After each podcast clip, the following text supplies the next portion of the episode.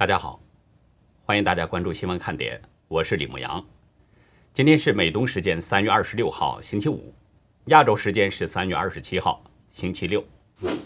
拜登二十六号表示，已经邀请了习近平和普京参加四月举行的全球气候变化峰会。白宫声明表示，已经邀请了四十位世界领导人参加他将主持的气候峰会。中共大约两百艘船只。持续集聚在有主权争议的南海岛礁附近。自由亚洲引述美国媒体的消息，中共正搜集南海相关的数据，支援当地的建设项目。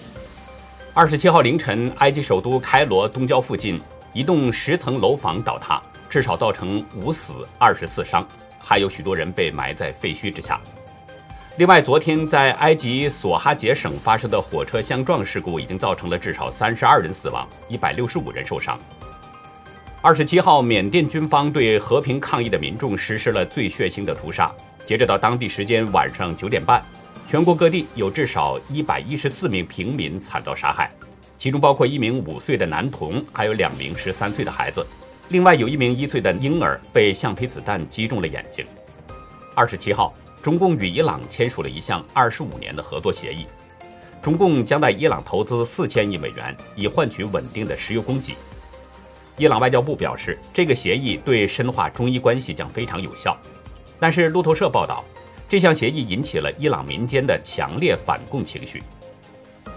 截止到美东时间三月二十七号下午两点，全球新增确诊中共病毒人数是六十三万两千六百零八人。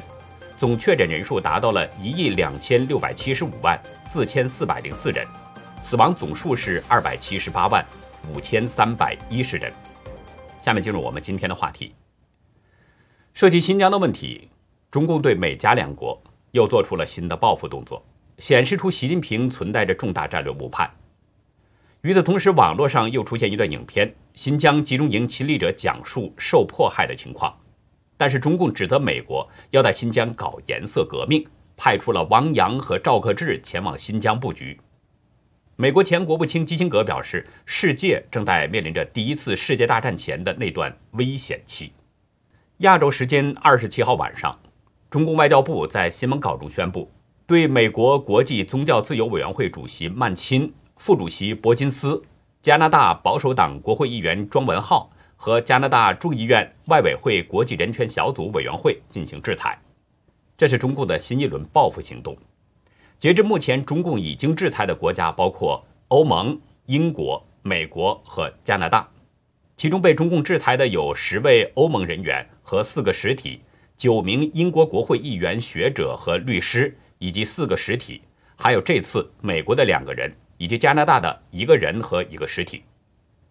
中共表示，禁止有关人员和他们的直系亲属入境中国大陆和港澳地区，禁止中国公民和机构跟他们交易，敦促有关方面认清形势，停止政治操弄和干涉中国内政，否则必将玩火自焚。中共要美国和加拿大认清形势，什么形势呢？现在整个西方自由社会已经形成了国际联盟。包括美国、加拿大、英国、欧盟等几十个国家，都在对中共进行制裁。就是说，西方国家绝不允许中共侵犯人权，不会对中共的恶行坐视不理。这个形势如果还看不清、认不准，那势力得多差呀！美国智库哈德逊研究所高级研究员余茂春在接受英文大卷采访中表示，整个世界正在团结起来打击中共。就像当年冷战期间，全世界对苏联的统一立场。这位前国务卿蓬佩奥的对华政策顾问表示，美国仍然是世界主导力量，美国的政治模式、价值观和纯粹的实际力量，以及经济、军事等锐实力仍然是世界第一。而习近平有东升西降的想法，不仅非常非常可笑，而且是重大战略误判。二十五号。香港《明报》在新疆问题面临摊牌当中呢，谈到了两件事儿，一个是三月十五号中共政协主席汪洋曾经前往新疆，另一个是三月十九号中共公安部长赵克志也是前往新疆。特别提到这个赵克志，在乌鲁木齐、吐鲁番和生产建设兵团等地呢，明确要求扎实做好反恐维稳工作。《明报》评论中认为，近期中共高层是频繁到访新疆，不是当地收到可能存在隐忧的情报，就是中共将在当地酝酿大的行动，可能是在为大摊牌做最后的准备。同一天，中共官媒《北京日报》在微信公号中呢，是翻出了前美国国务卿鲍威尔的幕僚长。陆军退伍上校威尔克森在二零一八年说过的话，指控说美国呢要在新疆搞事儿，发动这个颜色革命。自由亚洲记者找到了那段影片，是威尔克森在美国智库的一个会议上讲的话。他当时表示说，如果美国中情局需要在中国制造动荡的话，利用维吾尔人开展一项行动可能是最好的办法。不过，威尔克森昨天啊对自由亚洲解释。这些话是他在解释美军为什么应该无限期留在阿富汗时说的。他当时提出了三个战略原因，其中就包括一旦美中两国开战，美军可以利用上千万维吾尔人协助发动针对中共的隐蔽行动。但是他强调，这只是一个战略假想而已。大家知道，我们说话都讲究一个语境的问题。在这个环境下说的话，你放在另一个环境当中未必就合适。但是中共官媒把一个特定语境下说的话断章取义拿了过来，指控美国要借新疆破坏中国的稳定，煽动颜色革命，这未免有点太过神经了吧？北京时局观察人士华坡认为，美国和西方国际盟友针对中共的新疆政策发起联合制裁，使中国特别是新疆成了国际热点。王阳和赵克志是先后前往新疆，是一种考察，也是一种布局。华坡说，新疆问题外部压力很大，所以新疆内部不能再出事儿。他们去新疆是未雨绸缪，让新疆严控，新疆不要再出现爆炸性新闻和有争议事件。这两个人去新疆，主要就是堵漏洞、补短板，包括保安措施、维稳措施。不能再让西方抓到任何借口，还要抓什么借口啊？还用美国煽动吗？中共在新疆究竟做了什么？自己难道不清楚吗？《纽约客》杂志发表了一段二十分钟的影片，三名在教育营的幸存者讲述了他们所遭受的牲畜一样的经历。大家有兴趣可以去看一下这段视频，视频的网址呢，我是放在了文字稿当中。就是说啊。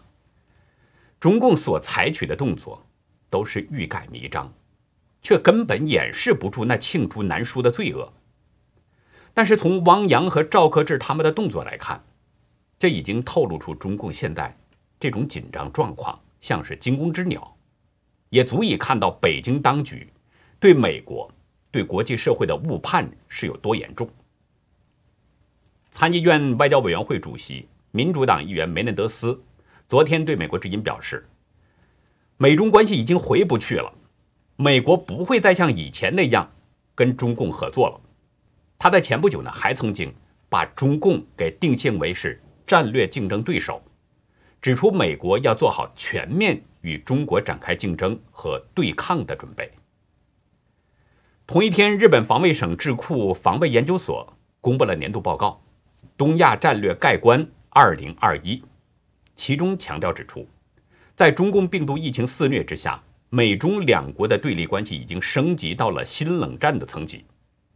日本共同社引述报告内容表示，中共在2020年8月向南海试射了反舰弹道导弹，表明中共已经加速阻止美军接近反介入区域拒止能力。而已经97岁的美国前国务卿基辛格认为。美中现在的情势正在进入高危险期。他在昨天的伦敦查塔姆社的一个活动中表示，美中之间必须就新的全球秩序达成谅解，以确保稳定，否则这个世界就会进入像第一次世界大战前的危险时期。路透社报道，基辛格是忧心忡忡地表示，美中两国如果避重就轻，不能达成谅解，就会陷入类似欧洲。在一战前的情势，也就是冲突不断。他指出，这些冲突有些能立即解决，但总有一次会失控，而现在比当时危险得多。特别是美中双方都拥有高科技武器，可能导致非常严重的冲突。当然了，基辛格大家知道，这是跟中共关系甚密的中共的多年的老朋友，他一直都在劝拜登跟中共进行合作，所以他说的这些话呢，我们还真的不能完全当真，因为你不知道他是在帮美国扬威啊，还是在替中共说话，所以我们就权且当做参考。但是实际上，美中关系呢也确实是很紧张。但是大家都知道，这是中共对内对外的咄咄逼人、反复折腾，他自己招来的。而且我们已经通过川普政府那几年那种强硬政策，我们已经看到了中共是吃硬不吃软，越是对他软，中共越是折腾，他越变本加厉。而川普政府对他不断打击，中共却是根本不敢吱声。余茂春表示，美国就得要用坦率的行动、坚定的实力，以及对民主制度的自信来对付中共。如果美国对中共的歪曲宣传和带舆论风险的冲动没有足够的警惕，那么就会输掉这场意识形态之战。下面呢，我们再跟大家聊一个令人心酸的话题——校园霸凌。谈这个话题呢，有个缘起，有一位大陆小学老师啊。在大约一周前呢，给我发 email，他希望我谈谈这个话题。他在邮件当中还附给我一个视频网址。我看了这个视频之后呢，心里面非常不是滋味。随后我查了一下相关的资料，竟然看到更为惊人的消息：一个小学的副班长从其他同学手里边收受贿赂几万元。这位老师呢，没有说明自己是在什么地方任教，但是他转给我的视频。其中的暴力事件是发生在安徽滁州自来桥中学。视频中显示啊，有两名女孩呢是在围着一个女生进行殴打，身穿紫色和黑色衣服的两名女生揪着被打的女孩的头发，不停的抽打和踢踹。尽管被打的女孩是不断的向他们解释，但打人女孩是不依不饶。其中一个学生还用金属管子殴打。以致金属管子都被打完了，仍然不罢手。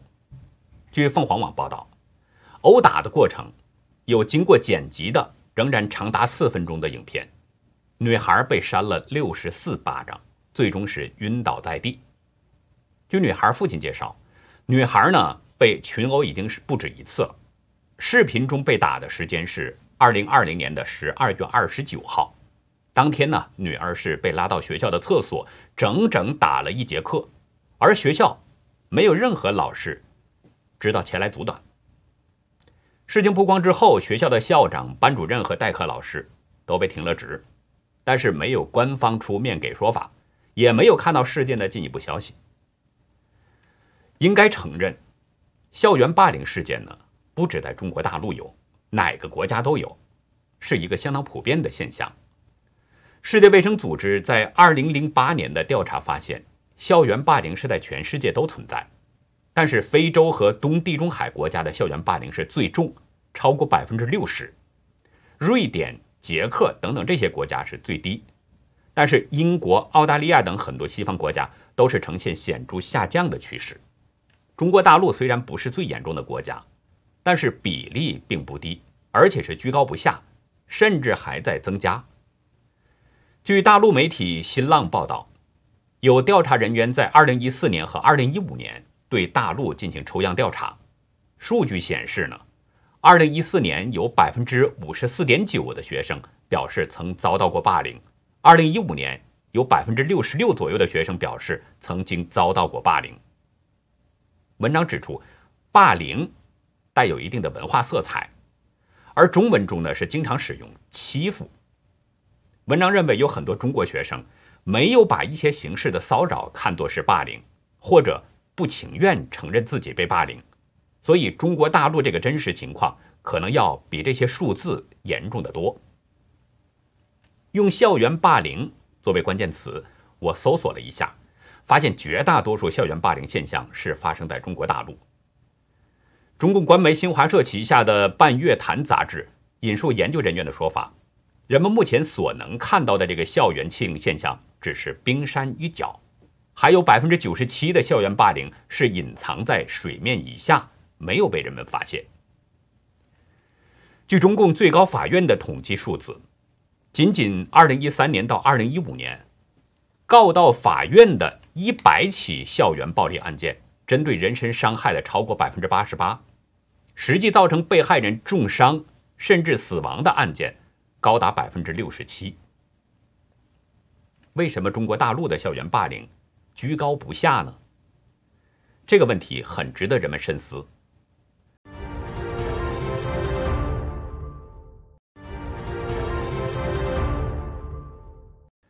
大陆作家廖笃生对校园霸凌案件曾经做过分析，他认为大陆校园霸凌居高不下，甚至不断增长的原因呢，是中共的司法不公延伸出来的问题。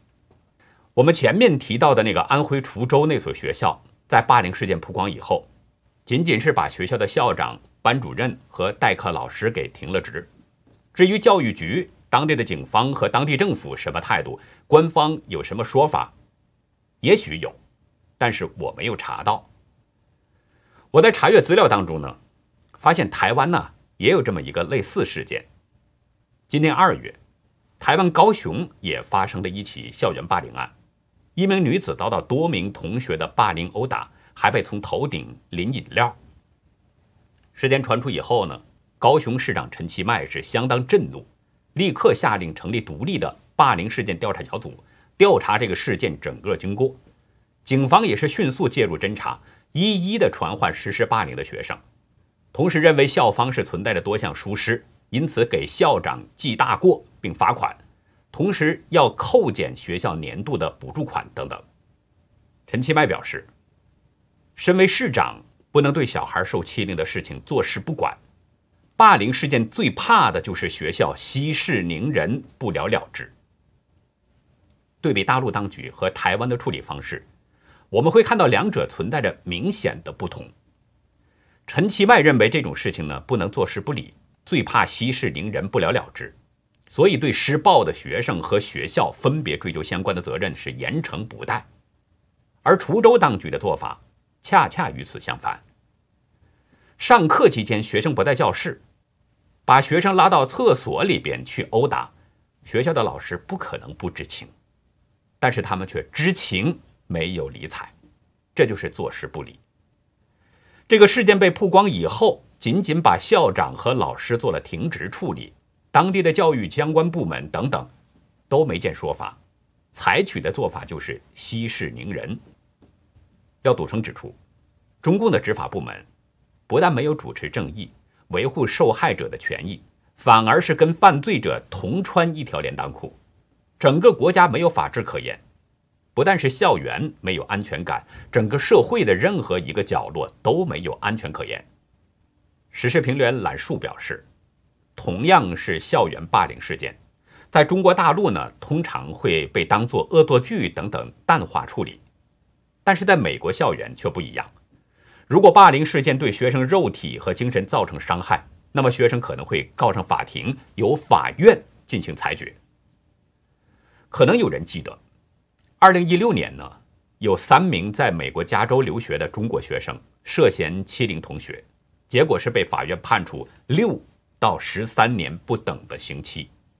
刑满之后呢，他们还要被遣返回中国大陆。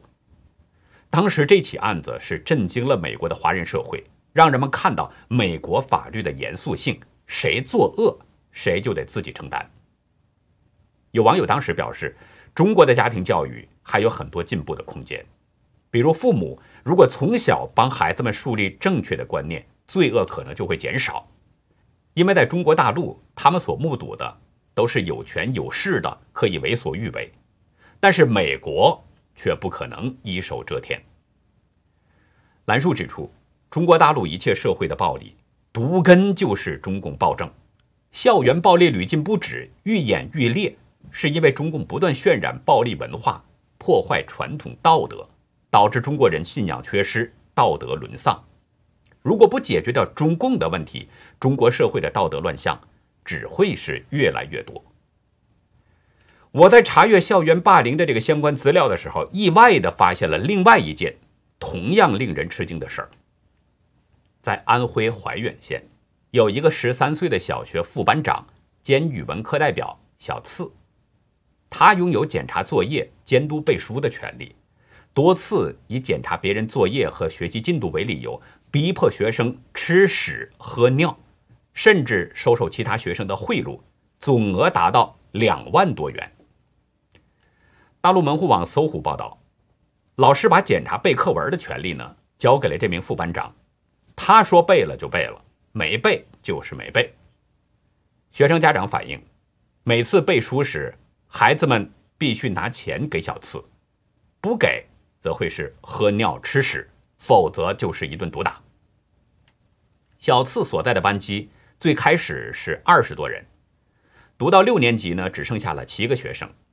小次上网上学都有专门的孩子骑自行车接送，要来的钱。有专门的孩子替他保管，他是根据每个孩子向家里边拿钱得手的难易程度以及各个家庭的经济状况来制定拿钱的数量，从最初的几块钱，到后来的几十块、上百块，再到上五年级时的几百几百的要。一位已经转学的女孩子表示，在五年级的时候，曾经一次从家里面偷了八百块钱给这个小次。在五年多的时间当中，从六个零花钱十几块的小朋友手里搜刮出两万多元，也就是说，这个小次平均一年收入四千多元。所有的孩子都有类似的遭遇，拿了钱，无论怎么样都能过关；不拿钱，无论怎样都过不了关。小次承认是六名学生的拿钱给他，也承认。让对方吃屎喝尿的这个情况，大陆荆楚网曾评论表示，小学副班长的腐败现象不容小觑。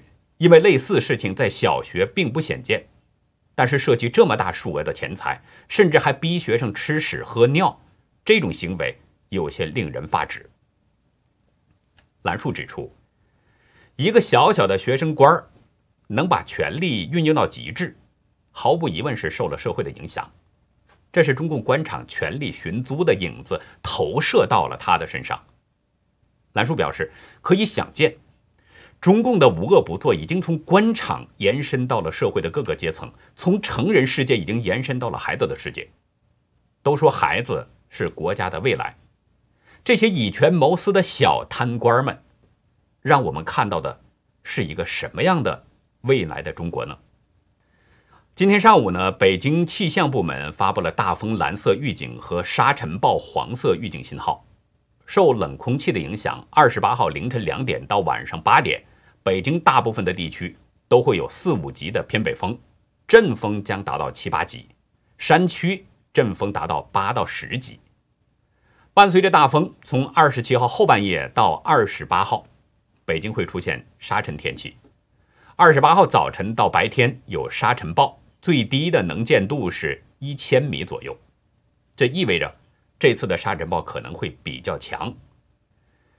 因为沙尘天气呢，指的就是能见度低于十公里的情况，而这一次的沙尘暴只有沙尘天气能见度的十分之一。